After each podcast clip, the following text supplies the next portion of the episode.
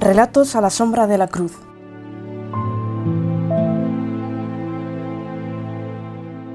Jueves Santo. Herodes Antipas.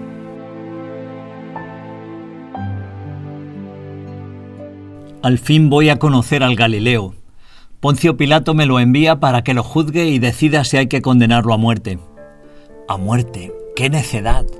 Según dicen, Jesús sabe hacer milagros de gran utilidad para la nación, como convertir el agua en vino, aplacar las tormentas, conseguir que salga el sol o que se ponga, multiplicar el pan y el pescado. ¿Cómo vamos a crucificar a semejante joya? Se quedará en la corte, por supuesto, él y yo juntos haremos grandes cosas. Mesías o no, es evidente que necesita una campaña de marketing para darse a conocer. Aquí tendrá un buen sueldo y todo lo necesario para perfeccionar su técnica. Juan Bautista, no digas sandeces. ¿Cómo va a ser Juan Bautista resucitado? Aún recuerdo cómo sangraba en la bandeja su cabeza recién arrancada del cuerpo. Ya llega Jesús, Santo Dios, qué aspecto más lamentable. Acaban de llevarse al Nazareno. No hemos podido llegar a un acuerdo. Y eso que solo le he pedido que haga algún milagro, uno pequeñito, cualquier cosa. Lo habría nombrado ministro de mi reino o bufón de la corte. He llegado incluso a suplicarle. Le he ofrecido oro a cambio de que me enseñe alguno de sus trucos. Le he preguntado sobre su doctrina, sobre sus ideas acerca del gobierno de la nación. ¿No dice que es el rey de los judíos? Me ha mirado sin escucharme. Por un momento pensé que me había vuelto transparente o que mi voz no lograba salir de mi garganta para llegar hasta sus oídos. Le he gritado. Al fin uno de mis siervos ha concluido que el nazareno es en realidad un demente mudo, y como tal le hemos tratado rey de los judíos. ¿Qué sabrá ese lo que significa reinar? En mi opinión ha hecho tantos milagros como yo mismo. Un tipo vulgar y nada más que eso. Tendré que hablar con Pilatos para comentarlo. Que lo mande a la cruz si lo pide el pueblo. Por mí, no sé por qué lo he recibido. Esa mirada de loco se me ha clavado en el cerebro como un puñal. Parecía como si el nazareno se compadeciera de mí, como si yo precisara ayuda y, él pudiera dármela. ¡Qué insensatez! Un buen trago de vino es lo único que necesito.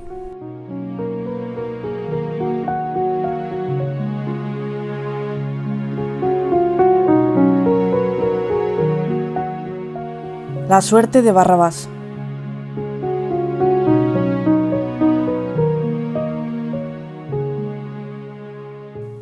Yo debería estar muerto. De hecho, casi lo estuve en mi celda ayer por la noche, cuando la sombra de la cruz me iba llenando el alma de tinieblas. Sin embargo, al llegar la mañana, la voz de un funcionario desconocido me volvió a la vida. Estás libre. Poncio Pilatos, procurador de Judea, te concede el indulto en nombre del César, a petición del pueblo de Jerusalén y del Sanedrín. Corrí hacia el exterior de la cárcel como borracho. Me dijeron que se había congregado una multitud delante del pretorio para pedir mi liberación. Y por un momento sentí el orgullo de mi raza. Con un pueblo así me dije, seremos capaces de grandes cosas. Venceremos al imperio de los gentiles, expulsaremos a los usurpadores. La decepción fue enorme. A nadie le importaba mi vida lo más mínimo. Es más, los sacerdotes y los anedritas me odian tanto como los romanos. Ellos solo querían la muerte de un Galileo que se proclamaba Mesías y yo fui una pieza de cambio. Me llamo Barrabás. Soy bandolero y patriota. Participé en un motín por defender a nuestro pueblo de la tiranía romana y maté a un hombre. Los soldados lograron atraparme en la huida y fui acusado de asesinato. Nunca me he quejado de mi suerte. Sabía a lo que me exponía cuando elegí este camino. He aprendido a amar a Israel y a odiar a nuestros enemigos.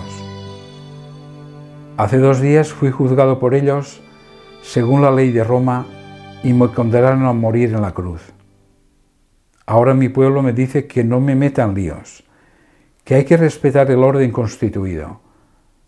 Los saduceos se ríen de mí, los fariseos me odian, los celotes, mis compañeros de lucha, miran para otro lado porque no quieren ser cómplices de un asesino. ¿Por qué me has salvado, Galileo? Tu cruz era mía. Yo debería haber muerto allí, no sé si como héroe o como delincuente. A estas horas, las aves carroñeras ya estarían dando cuenta de mis despojos. Me dicen que estás muerto y sepultado, que tu sueño mesiánico terminó. Solo tu madre parece esperar que vuelvas a la vida para instaurar tu reino. ¿Y yo quién soy? ¿Qué quieres de mí, Galileo? Oigo tu voz que me llega desde lo hondo del sepulcro y sé que no me he vuelto loco, porque me has salvado de la muerte. ¿Qué quieres que haga? Soy Barrabás, un asesino, un ladrón, y voy a ver a tu madre. Tal vez ella me responda.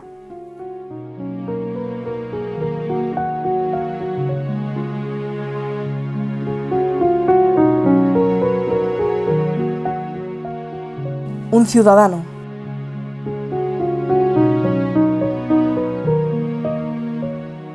De entre todas las de los hermanos, mi voz, Dios me la quiso dar potente, fue la que resonó con más fuerza aquel día en las paredes del Gábata. Gritábamos para que el romano hiciese auténtica justicia. Clamábamos porque era preciso castigar la blasfemia del Nazareno y también los maestros nos lo habían explicado con toda claridad, porque lo que predicaba era la ruina de Israel. Sin embargo, yo no grité solo por eso. Yo había oído hablar a aquel hombre una vez y había sentido miedo. Me habló a mí, a mí que estaba medio oculto detrás del cercado, a mí que no tenía nada que ver con él ni con ninguno de los suyos. Me miró por encima de todos los demás y me pidió que me apartase de las cosas que hasta entonces me habían proporcionado algo de felicidad. Me explicó toda aquella locura suya de amor y de exigencias. Me propuso renuncias, donación, entrega a los demás. Y tuve miedo. Tanto que no pude soportarlo. Por eso, aquella mañana bramé con la esperanza de que mi voz, unida a la de los hermanos, borrase para siempre su recuerdo. Yo quería que le taparan la boca de una vez, y así poder olvidar tanta necedad que todo volviera a ser como antes. Y a punto estuve de conseguirlo. Lo mataron. Lo maté. Días después de todo aquello, para no contaminarme, evité con cuidado la sombra de una estatua de Augusto a la que estaban sacrificando los sacerdotes de los romanos, y mirando de soslayo sus libaciones, recordé con extraña claridad lo que al final habían respondido los rabinos al gobernador aquella mañana en el Gábata. Comprendí que si no había reparado antes en aquello, había sido porque aquella mañana algo se me había trepado a la garganta como una serpiente. ¿Cómo habían podido proclamar los rabinos que no tenemos más rey que el yerno de aquel ante cuya estatua de mármol, fría y muerta, se quemaba incienso y se decían oraciones impías? En ese momento mi alma se conmovió tan de dentro que desde entonces albergo la idea loca de que el trono del Rey eterno de Israel pudo ser un leño pelado, y me descubro muchos días ansiando que el Nazareno vuelva a mirarme.